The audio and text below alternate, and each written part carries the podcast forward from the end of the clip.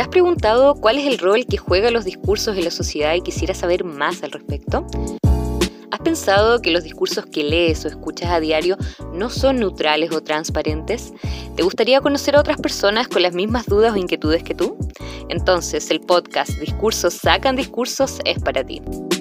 A través de entrevistas a distintas invitadas, Camila y Carolina conversarán sobre lo que significa hacer estudios críticos del discurso en Chile, revelando las historias y los desafíos que están detrás de la investigación.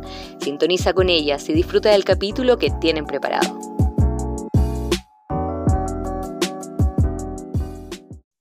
Hola, hola, bienvenidos nuevamente a nuestro podcast Discursos Sacan Discursos. Espero que todos y todas se encuentren muy bien, ya estamos terminando el año académico acá en Chile, por lo que aprovechamos de enviar mucho ánimo a nuestros y nuestras colegas. Queremos aprovechar también de recordarles que el plazo para postular a ALEP Chile, la, la conferencia que está organizando la Universidad de los Lagos, es el 30 de noviembre, porque aún todavía tienen un tiempito para poder mandar sus eh, propuestas. Y también aprovecho de contarles que la novena versión de CADAT, que en español sería algo así como enfoques críticos a los estudios del discurso a través de las disciplinas, se va a llevar a cabo en julio del próximo año en Italia. También están recibiendo propuestas, pero hasta el 17 de diciembre. ¿Ya? Así que nada, pues ya habiendo realizado esos anuncios correspondientes, dejo a mi querida Camila para que nos presente a nuestra tan esperada invitada de hoy que nos ha costado un poco. ¿Cómo estás, Camila? Estoy muy bien, amiga. Muchas gracias eh, por esta introducción. Efectivamente, nos ha costado tener esta invitada, pero estamos muy contentas de finalmente poder concretar esta entrevista. Está con nosotras Fabiola Otarola Cornejo, quien es la representante de la Asociación Latinoamericana de Estudios del Discurso en Chile para el bienio 2020-2021. Eh, Fabiola es profesora diferencial con menciones en trastornos de audición y lenguaje de la Universidad Metropolitana de Ciencias de la Educación y obtuvo su doctorado en lingüística en la Pontificia Universidad Católica de Valparaíso. Actualmente trabaja como investigadora emergente del Centro de Investigación para la Educación Inclusiva de la PUCB y también realiza docencia de pregrado en la Escuela de Pedagogía y en el Instituto de Literatura y Ciencias del Lenguaje eh, y también se desempeñó como docente de posgrado en el Magíster de Educación Diferencial de la Universidad Mayor. Su línea de investigación es la descripción de la lengua de señas chilena y acaba de cerrar su Fondesit postdoctoral que buscaba describir el discurso narrativo de la lengua de señas chilena, sus recursos lingüísticos y la adquisición de estos dependiendo de los años de inversión en la lengua de los señantes. Muchas gracias, Fabiola, por aceptar nuestra invitación. ¿Cómo estás? Estoy bien, espero que esto de que nos ha costado, pero ha sido la vida más bien. Nada de que no haya querido estar aquí porque para mí es un lujo estar en este espacio. Muchas, gracias. muchas gracias. No, si cuesta, es la vida del académico, investigador, profesor, el que hacemos todo. Lo, lo importante es que ya estamos aquí, vamos a darnos este tiempito para conversar. Así que para partir, y para que nuestra comunidad te conozca algo más en profundidad, lo primero que quisiéramos preguntarte es qué te movió en lo personal a explorar y desarrollarte como investigadora eh, en el campo de los estudios críticos del discurso. Wow, entramos así como de lleno.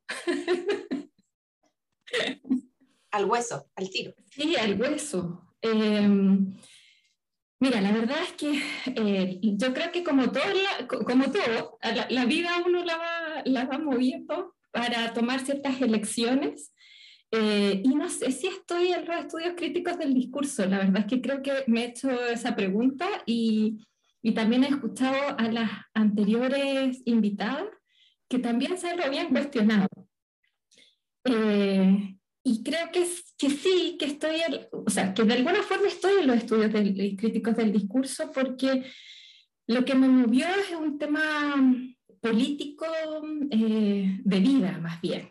El de pensar en que había que estudiar la lengua y estudiar en particular los discursos producidos por una cierta población en particular, eh, que, estaba, que, que es minorizada, eh, que, es, poblacionalmente sí, es una población minoritaria, pero también es minorizada, digamos, eh, por las otras comunidades.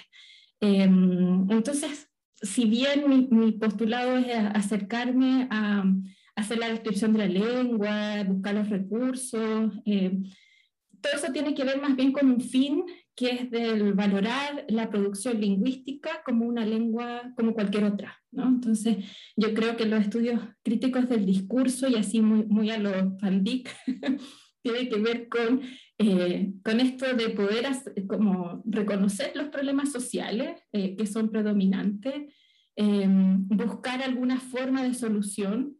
y una forma de solución para mí fue poder poder empezar a describir la lengua y poder entregar insumos que me permitieran eh, dar evidencias de que la lengua de señas chilena es una lengua, con todo, con todo lo que esto implica, y que además tiene un potencial riquísimo para poder eh, tener el desarrollo de las comunidades sordas que la utilizan. Así que por ahí creo que soy dedicada a los estudios críticos del discurso, aunque es una tarea pendiente de desarrollar.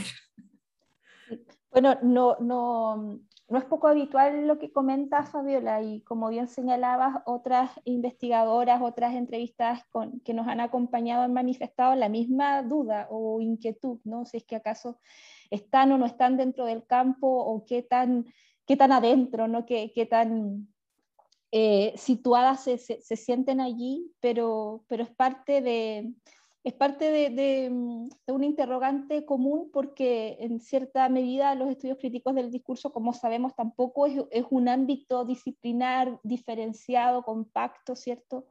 Eh, limitado, sino que más bien son enfoques, perspectivas, acercamientos eh, los que nos llevan a, adoptar ese posicionamiento en, nuestras investigaciones.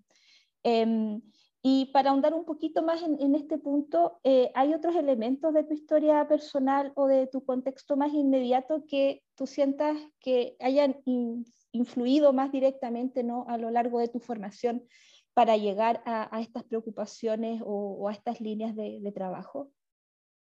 Mm, yo creo que han sido eh, caminos que se han ido tomando dependiendo de la situación humana o el contexto en el que uno está, ¿no? Entonces, eh, por ejemplo, uh, haber estudiado educación diferencial con mención en, llegó el día en que tuve que elegir las menciones. En la Universidad Metropolitana en ese tiempo habían tres menciones para poder trabajar, que era educación diferencial, pero con mención en discapacidad intelectual, eh, para trabajar con este, población sorda, o sea, sí, población sorda y, población ciega. Eh, y en la población sorda no solamente con ellos, sino que con trastornos eh, de la comunicación. Y así se llamaba en, en ese tiempo mucho esto. Entonces, la verdad es que las personas ciegas habían tenido algunos acercamientos, pero yo sentía que particularmente no tenía habilidades, como que eh, después con discapacidad intelectual yo decía, había mucha gente trabajando en esa área. Y luego con sordos yo dije, bueno, tengo un tío que trabaja de eso, es lo mejor, y, y, lo veo feliz, lo veo como bien, así que bueno, por ahí me fui. Y luego trabajando ya los años, em, la vida me hizo que en, en, la escuela me trabajé, porque fui profesora, profesora de aula, eh, en el Instituto de la Sordera en Santiago, eh, una de las cosas que hice y que, por las cuales decidí eh, empezar a estudiar el doctorado es porque trabajaba en los programas de atención temprana con bebés sordos, con bebés sordos y sus familias.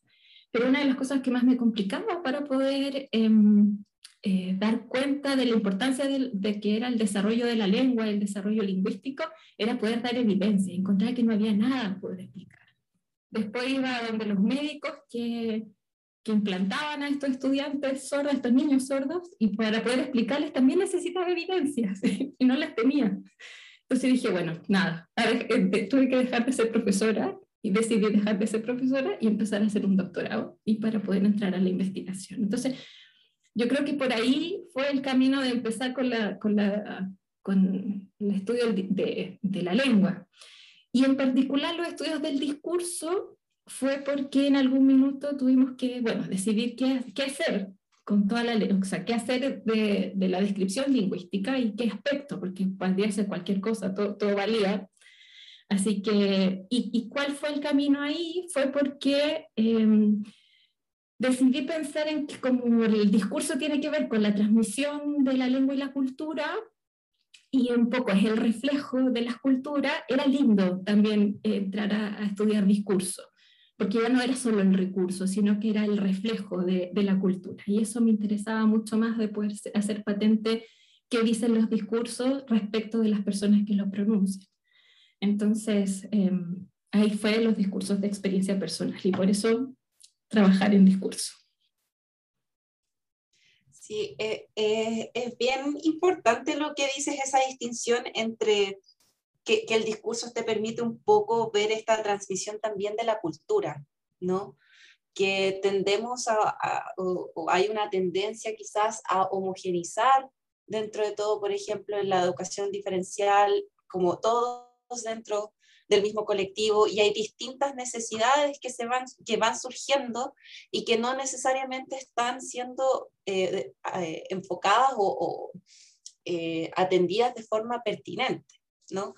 Y también eso afecta, yo, o sea, el discurso es, socialmente constitutivo y constituido, ¿no? Entonces, también eso va a reflejar en cómo, cómo esta comunidad también se maneja y se relaciona con su entorno con un entorno más o menos, siento yo, hostil, porque no mucha gente sabe comunicarse con, con, este grupo. Entonces, dentro de todo, igual es una comunidad minorizada más que minoritaria.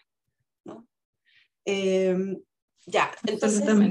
Sí, entonces, eh, con esto, bueno, nos has contado ahí hartos detalles de cómo llegaste ahí, eh, ahí de repente la experiencia de un tío, la, experiencia como más familiar, que ayuda, sí es verdad, o sea, sobre todo para los que son, profesores, la, la familia de la docencia como que se hereda, ¿no? Es como intergeneracional. Eh, te quería preguntar si habían o existen eh, para ti referentes, ya sean nacionales o extranjeros, que te han ayudado ¿no? en, esta, en forjar esta identidad tuya como, eh, como investigadora de, de, la, de la comunidad eh, sorda y lenguaje de señas particularmente y tu posicionamiento como una, como una analista de discurso? Mm. Um, yo creo que en términos generales eh, y, y, como persona soy como muy eh, influenciada por, por, por personas que tienen un eh, por personas que aman lo que hacen, ¿no? Como esa, esa eh, atracción de, de ser eh, muy amadoras de, de, su gestión. Y yo creo que en particular para los estudios del discurso, primero Nina Crespo, que es mi mentora, ella era mi profesora de tesis, bueno, fue mi profesora en el doctorado, pero mm, a la, a la niña la tengo constantemente en mi cabeza. es como un rum rum. Em, y sobre todo en el hecho de poder crear equipos de investigación. Además, con ella comencé a trabajar en el equipo de investigación que ella tenía, bueno, que tiene, y de alguna forma empecé a ver cómo, cómo hacía, cómo unía estos, estos em, aprendizajes, cómo, cómo constituía estos trabajos en, en equipo. Entonces, y ella además es una amante de lo que hace, eh, como investigadora, como persona, eh, logra valorar lo que hay en cada uno y, cómo poder mezclarlo y entregarlo. Y además es seca en, en, todo lo que, que, lo hace. Entonces, e, ella primero. Luego, eh, mi querida amiga y compañera hoy día, Dominique Mangui, que también es otra amante de lo que hace. ella como persona humanamente es una persona que es envidiable. Eh, yo en ella trato de invitarla, así como tratar de hacer lo que la Domi, que, podría estar haciendo la Domi, que, podría decidir respecto a esto. Además, eh, es muy, muy inteligente, logra resolver cuestionamientos que tienen que ver con metodología, con temas teóricos, tiene además una capacidad de poder eh, hacer relaciones humanas eh, muy, interesantes, que los estudios del discurso es muy importante, que no es solo la teoría en sí misma, sino que tiene que ver con eh, las relaciones humanas, las interacciones con otros. El discurso tiene que ver con, interactuar con diferentes profesionales, no solamente con, uno mismo y, con dos, más, dos o tres más de los mismos, sino que con diferentes y tratar de unir criterios. Y la Domi en eso es eh, muy, muy, muy capa, muy sabia. Em, luego hacia afuera, internacionalmente, hay dos personas con las cuales trabajé en algún minuto eh, respecto a, la lengua de señas en particular, que una es eh, Josep Quer, que es de la eh, Universidad Pompeu Fabra en, en Barcelona, eh, trabajé con su equipo para hacer una pasantía y él también tenía un equipo muy interesante y su disciplina era bastante más desde la mirada ya no tan política de la lengua de señas, del estudio de la lengua de señas, sino que muy de lengua, muy, muy de veamos lo importante que es esta lengua, veamos lo importante que es su gramática, su constructo, pero además la, la incorporación de personas sordas a los equipos de investigación. Eh, que yo creo que eso es súper valioso y, y, es algo que replica esta segunda persona con la, con la cual he trabajado en algún minuto, que es Ronice de Cuadros, que ella es brasileña, eh, ayudó a, a, a, forjar en Brasil, en la universidad, eh, en la universidad de Santa Caterina, en Florianópolis, el departamento de lenguas. Y ahí una integración de las personas sordas al interior de los equipos de investigación como profesores.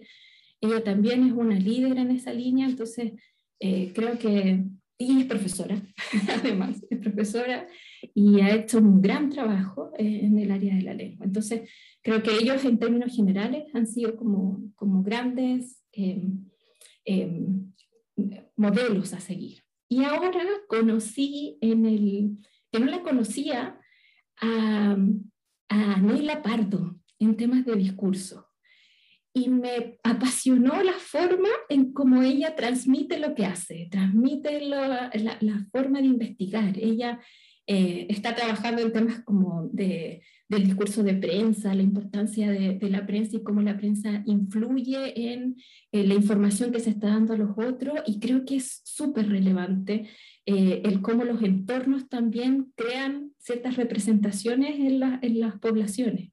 Eh, y además con poblaciones minoritarias como las que también ella trabaja en Colombia. Entonces, eh, creo que es alguien que hoy día, particularmente en los estudios del discurso, me interesaría mucho seguir para poder mirar cómo, qué es lo que está haciendo. Eso, yo creo que como referente así, wow, serían esos. Bueno que, que, destacas, eh, fíjate, antes que todo, eh, la idea de modelo, de modelo humano, más que de referente teórico, ¿no? Eh, porque en realidad yo también comparto el hecho de que nos inspiramos en personas más que en teorías o en ideas o en constructos, ¿no? Y lo que tratamos de imitar al, fin y al cabo eh, son prácticas, son buenas prácticas que antes que todo tienen una base humana, relacional, interpersonal. Y, a través de allí llegar ¿cierto? a las ideas, a, bueno, a, cómo forjar estos constructos intelectualmente, tanto en lo teórico, en lo metodológico, pero antes que nada nos, nos, nos, nos apasionamos con como tú decías, el amor que cada quien dedica ¿no? a, a, sus temas de investigación, a sus líneas de trabajo. Eh, y de allí viene lo demás, ¿no? Por añadidura, nos sumergimos en las teorías y exploramos los modelos analíticos, en fin, pero antes que todo yo pensaría también que el primer chispazo, lo que nos gatilla llegar allí, eh, son, son, son estos modelos humanos, ¿no? Mm, sí, de todas maneras.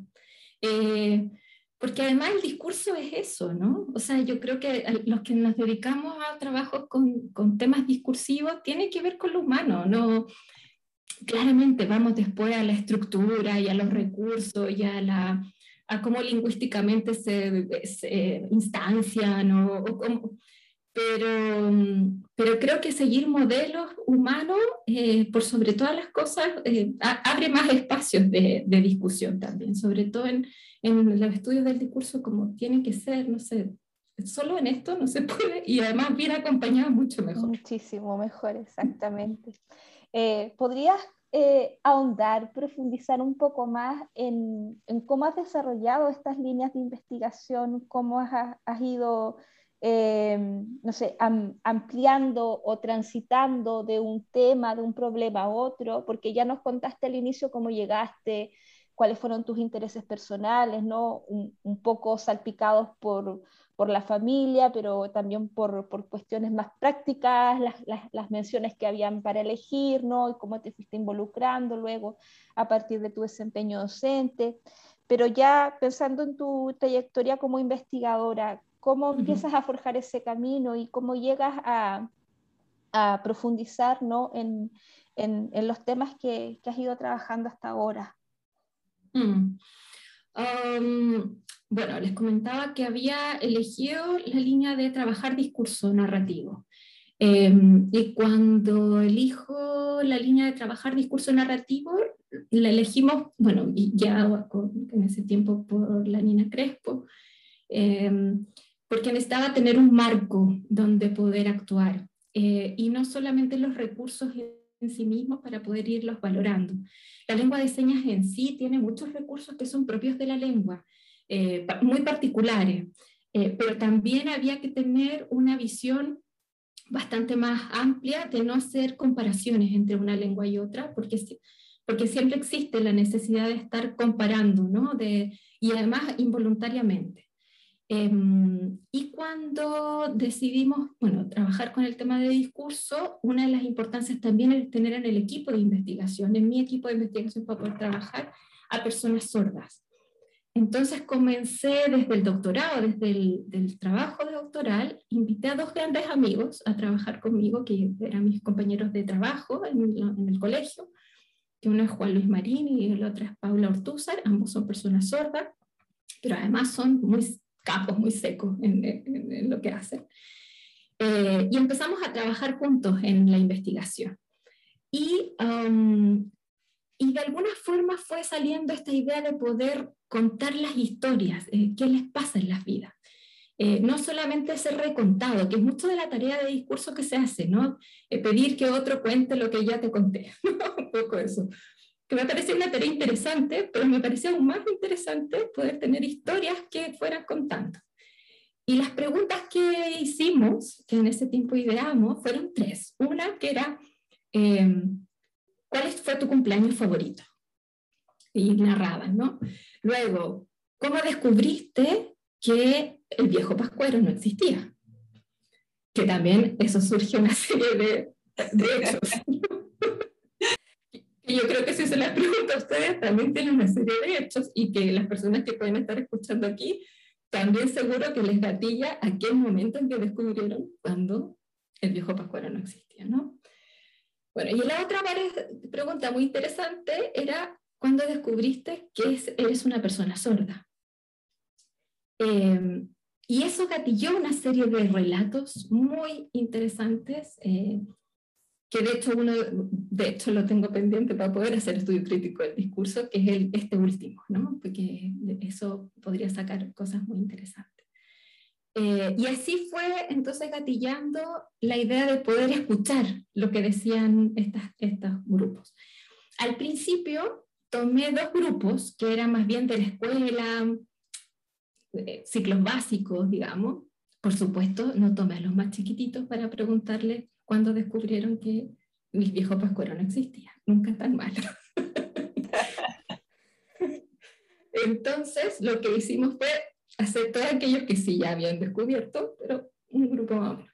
Pero luego la siguiente parte, la siguiente pata, que eso fue el doctorado, y la siguiente pata para poder trabajar en aquello fue ampliar los grupos, para poder hacer un análisis un poco más transversal entonces sumamos los más chiquititos, a, los, a estos que habíamos dejado antes, pero los más chiquititos que están recién empezando lengua de señas, y a los últimos, a los, a los profesores de estos estudiantes, entonces los adultos sordos.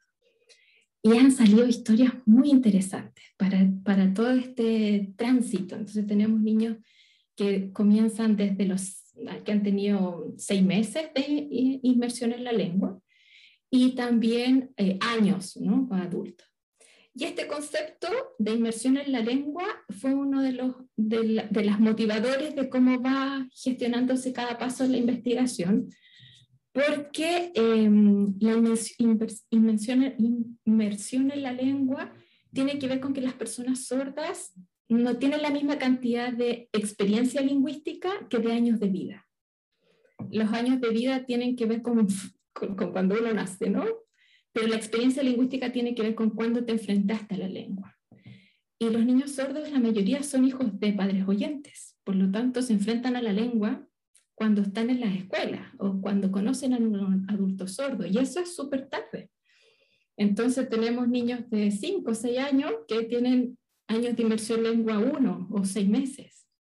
Eh, entonces, claro, ahí hay un montón de, posicionamientos en los cuales vamos viendo diferencias y hemos ido tomando decisiones de, de qué tipo de, de, de, recursos estudiar, por qué incorporar a grupos más chiquititos y también a los adultos para hacer la comparación después etcétera, ¿no? Y además en el equipo de estos dos, como los perritos, pero al revés, sumamos estos dos, pero con el tiempo hemos sumado más y ya somos un equipo de investigación importante. Eh, somos alrededor de siete personas que estamos trabajando.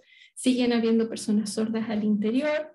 Mis compañeros sordos hoy día son, eh, la Paula, por ejemplo, fue magíster en lingüística. Durante este tránsito pasó a estudiar eh, lingüística, es la primera lingüista sorda, eh, que también es interesante poder ir haciendo eso. Juan Luis ya está terminando. Eh, mis otros compañeros también pasaron por ser solo profesores y interesados en la investigación lingüística y hoy día son todos magíster. Entonces también hemos ido creando un equipo de investigación en el área. Así que un poco así se ha ido haciendo. Oye, qué, qué, interesante lo que nos cuenta Fabiola. Yo te escuchaba y como tengo el micrófono apagado porque, bueno, vivo en el centro y hay mucha bulla. Eh, y estaba a cada rato diciendo, escucha, sí, o sea, qué, qué, interesante. O sea, pensaba en las historias, las narrativas y cómo esta, esta, este ¿no? de, de, la experiencia lingüística en, comparación con los años de vida, que es algo que no se me hubiese ocurrido pensarlo, pero es súper obvio, ¿no? O sea, o sea, es obvio, ahora que tú lo dices, es, es, efectivamente eh, interesante, más aún ver cómo esta comunidad se, se, relaciona con su entorno teniendo este despacio que de todas maneras asumo yo que debe afectar ¿no? estas, estas relaciones interpersonales. ¿no? Sí, absolutamente, absolutamente, porque además tiene que ver con la exigencia del entorno, porque nosotros asumimos que las personas tienen tantos años de vida como de experiencia en la lengua, y no es así. Más una persona sorda, ¿no? Que, que no escucha, por lo tanto no tiene la misma relación. Y además la relación con el entorno, eh, por ejemplo, estudiantes que han sido evaluados eh, lingüísticamente y deficitariamente, pero sin saber esto. O sea, como un, como un prototipo, como decir, ah, bueno, tiene cinco años, vamos a pedirle qué tiene que hacer para cinco años.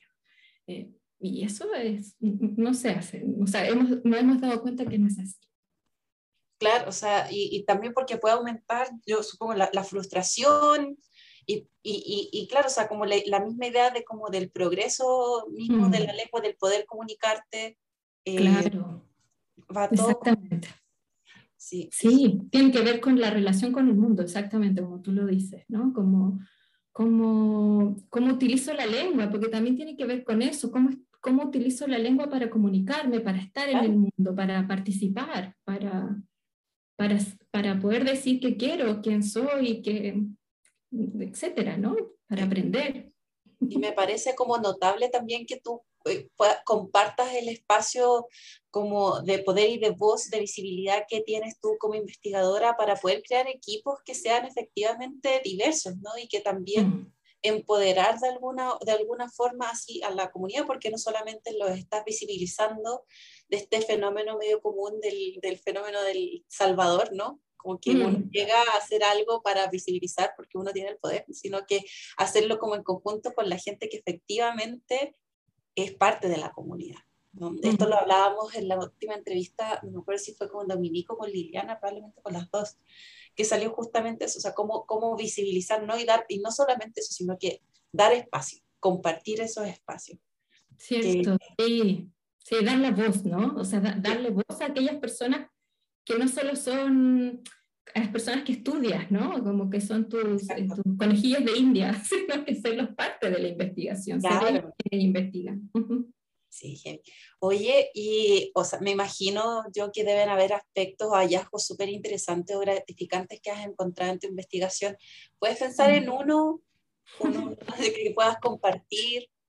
Que haya sido como particularmente gratificante? O sea, yo me imagino que ya el mismo hecho que parte de tu equipo ya haya terminado un magíster, eh, o sea, eso ya también debe ser como mamá chocha, ¿no? Sí, total. como de abuelita eso. He chocheado este último año mucho respecto a eso, sí. Yo creo que uno de los mejores hallazgos es el que tú dices, el, el de poder tener a, un equipo que ha ido avanzando así, pero mucho, y además que cada uno es, es muy bueno en lo que hace y además tiene sus propias líneas, me encanta. Em, respecto a la investigación, creo que como seguimos estudiando estos, estos discursos, estos relatos de experiencia personal, eh, por ejemplo, con respecto al, al, cumpleaños favorito, que uno dice, no, es tan, no es tan importante ese.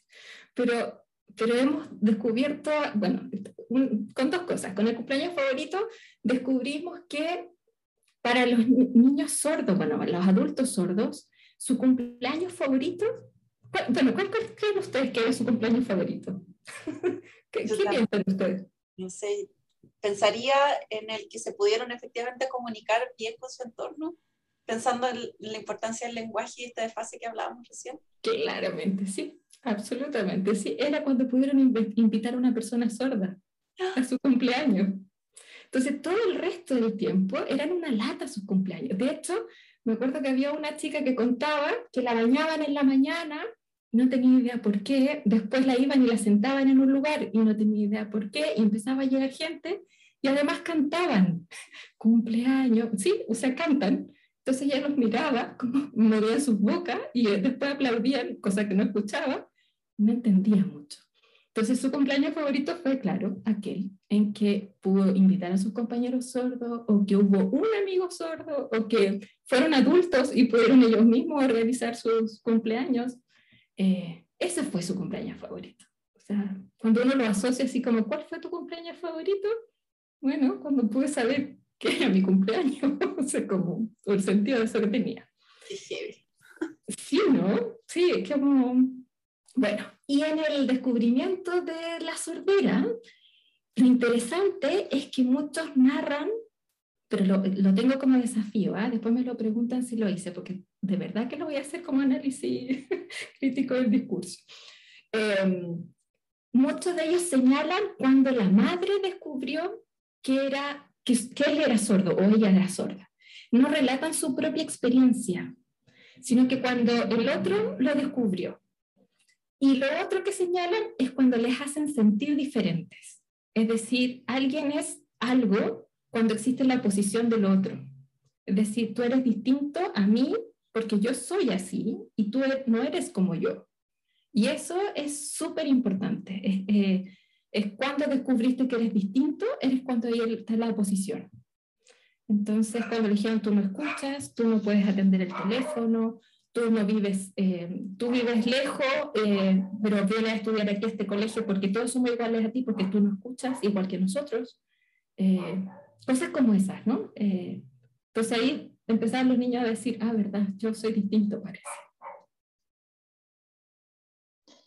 Wow. Eh, la verdad es que eh, lo que nos cuenta Fabiola dispara tantos cuestionamientos, tantas inquietudes. Yo tengo como 20 preguntas para, para hacerte que no están en el guion que tenemos preparado con Carolina, pero sabes que me, me, me, me las voy a jugar, te, te, voy a hacer una pregunta igual. ¿Han podido indagar en la experiencia de los padres de, de niños y niñas sordas? ¿Cómo, ¿Qué pasa aquí? ¿Cómo es la interacción? A partir de, del mismo hallazgo que, que, señalabas, de cuando el niño o la niña se da cuenta de que su madre o padre se da cuenta de que eh, tiene esa, esa condición, que lo primero que pienso es cómo los padres, eh, no sé, lidian con todo esto, si son, mm. cómo se integran a los mismos relatos de, de, las y los niños, o en fin, no sé, eh, es algo que, que, se me dispara inmediatamente. Mm. Sí, no, no, hemos hecho así como la investigación sistemática respecto al tema y, y que además es una súper buena idea de trabajo, porque eso podría relacionar muchas cosas que tienen que ver con el desarrollo ¿no? personal. Eh, pero mm, así de, conversación, una de las cosas que hacíamos nosotros durante este proceso es que cuando grabábamos a los niños, editábamos los videos. Entonces a cada niño le pasábamos un, ah, en realidad a cada familia le pasábamos un disco con sus tres narraciones.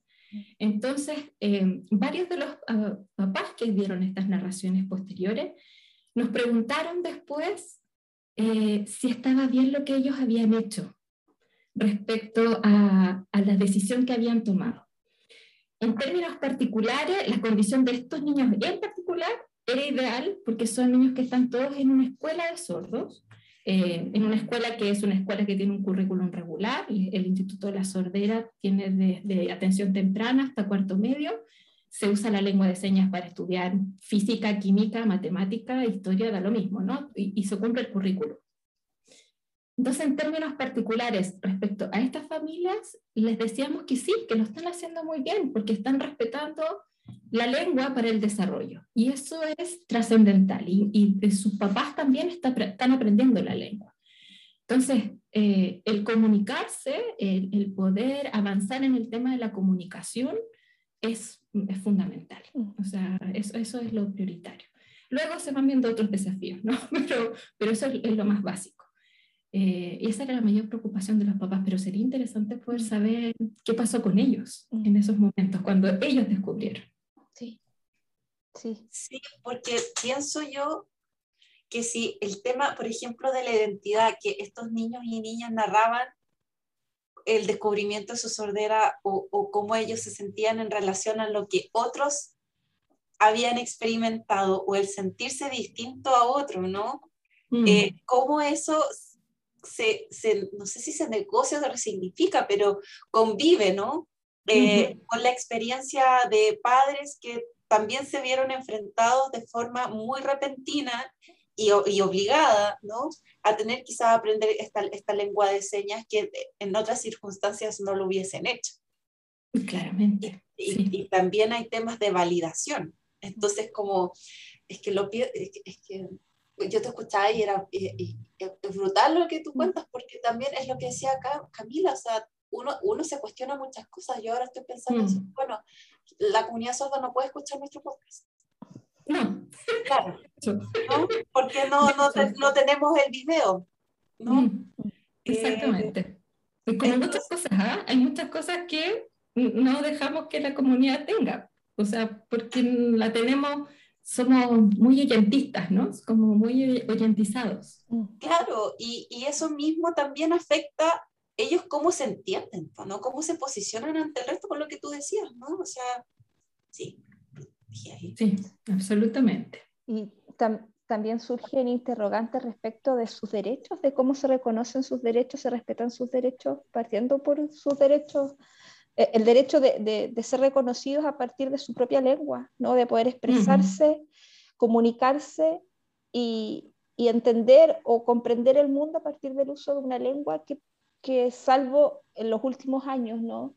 se ha introducido, por ejemplo, se me viene a la cabeza en discursos oficiales, presidenciales o, no sé, de corte institucional, pero eh, en otros espacios no, no se ha implementado eh, aquello, entonces, no sé, ahí quedan, o sea, la misma sociedad marginaliza o no sé si contribuye, tampoco es algo intencional en todos los casos, pero, pero quedan en, en, en, disputa o en entredicho eh, esos derechos, cómo se reconocen y se validan esos derechos también para la, para la comunidad mm. sorda.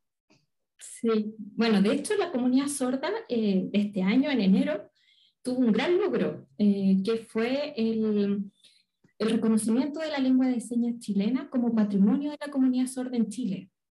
Ese es un gran logro, se han demorado muchos años en, en esto.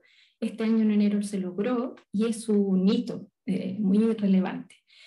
Pero este hito eh, implica que hoy día, primero, la convención eh, logre certificar que esto continúa, primero, o sea, como, hacer que esto se incorpore, como un derecho lingüístico, y se plantea como un derecho lingüístico, pero es un derecho lingüístico que requiere de muchas leyes y normativas que permitan hacer que esto sea real. Es decir, que, que, desde muy pequeños los estudiantes los niños sordos, los bebés sordos puedan tener la, posibilidad de poder tener un, sistema lingüístico en su cabeza eh, y poder luego ser bilingües, es decir, eh, no tener la mirada con que es, o es una lengua o es la otra, no, no es la elección, la elección es que ojalá pudiera tener las dos y tres y cuatro, ¿no? O sea, lo mismo, pero que al menos desde muy pequeño naturalmente puedan tener el acceso a una lengua con la cual desarrollar eh, y desarrollarse cognitivamente. Luego, el español de Chile es una segunda lengua eh, y debe ser vista como una segunda lengua. Y, y para que nosotros aprendamos chino mandarín es una lengua aparte, tenemos que tener una enseñanza para eso. Los niños sordos tienen que tener una enseñanza para el español de Chile y la escritura, sobre todo, también. Entonces, hay todo un proceso y, y, un desarrollo lingüístico que tiene que ver con aquello. Y, y, como ustedes bien decían, un desarrollo lingüístico tiene que ver con la identidad, con el, con el saberse parte de una comunidad y, y no saberse como discapacitado, que es lo que hemos estado haciendo como sociedad todo este tiempo, ¿no? Como decir, las personas sordas son discapacitadas y no, no son parte de una cultura. Sí, oye, qué ganas de seguir hablando. Qué ganas de seguir discutiendo esto que de verdad me parece como súper, bueno, interesante y necesario. Y siento que incluso este mismo reconocimiento de derecho lingüístico en el, en el contexto en el que nos encontramos en Chile es, es imperativo ponerlo en la, en, la, en la, mesa para la discusión, ¿no? Porque estamos viendo la, eh, una reestructuración de la, de la Constitución en donde también se están destacando derechos lingüísticos de pueblos originarios, pensando quizás también en la plurinacionalidad y también no tomando en consideración estas comunidades que, insisto, o sea, tienden a ser minorizadas Uh -huh. eh, del, del, espacio público. Y como decía Camila, quizás no es, un, no es algo en muchos casos no es algo a propósito, pero, pero sí falta esta visibilización para que uno mismo también se cuestione sus propias prácticas. ¿No? Sí, totalmente. Oye, Fabiola, eh, no, pues es que vamos a tener que ir cerrando y vamos a tener que dejar esto quizás para una entrevista 2.0 o para cuando quieran. una conferencia. Eh, te quería consultar, eh, en realidad, no sé si consultar, pero ¿qué mensaje te gustaría darle a ti, a tus estudiantes o a colegas que se están recién iniciando en esta área de la investigación de los estudios del discurso? ¿no? Mm. Eh, ¿qué, ¿qué, les dirías? Uh, primero, que para trabajar en discurso hay que enamorarse de lo que uno hace. Eh, eso, tener pasión por, por, lo que uno hace. Eh, querer levantarse todos los días para poder hacer análisis del discurso. para poder estudiar, para poder crear nuevas, hacer nuevas preguntas, para poder eh, cuestionarse también, que yo creo que eso es súper interesante poder, y, eso lo hace solo y solo la pasión por la que uno desarrolla las cosas. Eh, que esa pasión también te permita salir de tu línea de confort, de tus espacios de confort que generalmente uno está en eso, ¿no? En espacios de confort donde sabe hacer las cosas muy bien, donde le va muy bien, donde lo hace perfecto, pero para poder hacer discurso y análisis de esto eh, hay que salir del espacio de confort, hacer, criticarse uno mismo es esa situación eh, y, y, discutirla y, y, cuestionarla. Entonces, creo que eso es, es, es fundamental. Y, y tener una actitud de investigador frente a eso, cualquiera sea, no, no, no, es, no es, juzgable cualquiera sea, pero sí eh, utilizar el, el, el, análisis del discurso para poder aportar, para poder crear un, aportar a esta sociedad, para poder dar alguna respuesta, para poder abrir espacios, para poder mirar las cosas desde perspectivas diferentes. Eh, Creo que eso es interesante de poder hacer, o sea, tratar de colaborar con la investigación y no solo investigar por investigar. Muchas gracias, Fabiola, por, bueno, por toda esta conversación, por todo lo que nos muestras, el velo que nos quitas de los ojos. Yo estoy segura de que esta experiencia también la van a compartir quienes escuchen este episodio. Así que eh, reiteramos nuestra gratitud eh, porque también nos diste la, la, oportunidad de concretar esta entrevista cuando, cuando, cuando quisimos realizarla, no estuvieron dadas las condiciones y tú de todas formas mantuviste la disponibilidad ¿no? de, de conversar con nosotras, así que te lo agradecemos enormemente, te deseamos lo mejor. Y ojalá que podamos encontrar luego otro espacio, otro momento para seguir conversando acerca de esto, ver también qué podemos hacer en conjunto, cómo podemos contribuir, porque la verdad es que lo que nos traes hoy a, la mesa como, como problemática, como, bueno, como este, este conjunto de interrogantes, de, eh, es, tremendamente necesario de, de, de, retomar, ¿no? de, continuar eh, pensando en ello. Así que gracias por, por todo lo, lo, que esta conversación ha, ha implicado. Eh, y estaremos en contacto ¿no? para, para, para otro encuentro más adelante. Muchas gracias, Fabiola. De verdad, estuvo muy interesante la entrevista cortita. Siempre se hacen cortas estas entrevistas. Es verdad. Pero te agradecemos. compañeras también, sí, y de verdad que se han hecho muy cortas. Para mí feliz, feliz de, poder haber estado, compartir con ustedes y claro, en algún otro minuto nos juntaremos y seguiremos conversando de esto y otros temas que son seguramente muy entretenidos. Muchas gracias. Un abrazo, Fabiola. Un abrazo. Que estés muy bien. Igual ustedes, un abrazo. Y bueno, chao, chao yo aprovecho también de dejar invitadas a las personas que nos siguen eh, al último episodio del año, ¿cierto, Carola? El último capítulo que nos queda por grabar, eh, para que estén atentos, atentas a, a, lo que se viene. Y bueno, esperamos también, no es seguro todavía, pero esperamos poder continuar con el podcast el próximo año y ver, eh, contar ¿no? con la participación de, de otras investigadoras e investigadores que que quieran conversar acerca de los estudios críticos del discurso en Chile. Así que eh, estamos eh, pendientes ¿no? de, de, ese último episodio para cerrar esta primera temporada. Y muchas gracias a todas y todos por escucharnos. Chao, gracias. Chau, chau. Muchas gracias por acompañarnos en un nuevo episodio de Discursos Sacan Discursos. Les invitamos a seguir el podcast en Spotify y en nuestra cuenta de Instagram Discursos Sacan Discursos para que puedan recibir notificaciones sobre nuestros próximos capítulos. También pueden revisar la página web y el Facebook de ALET Chile para tener más información sobre esta y otras actividades. Hasta pronto.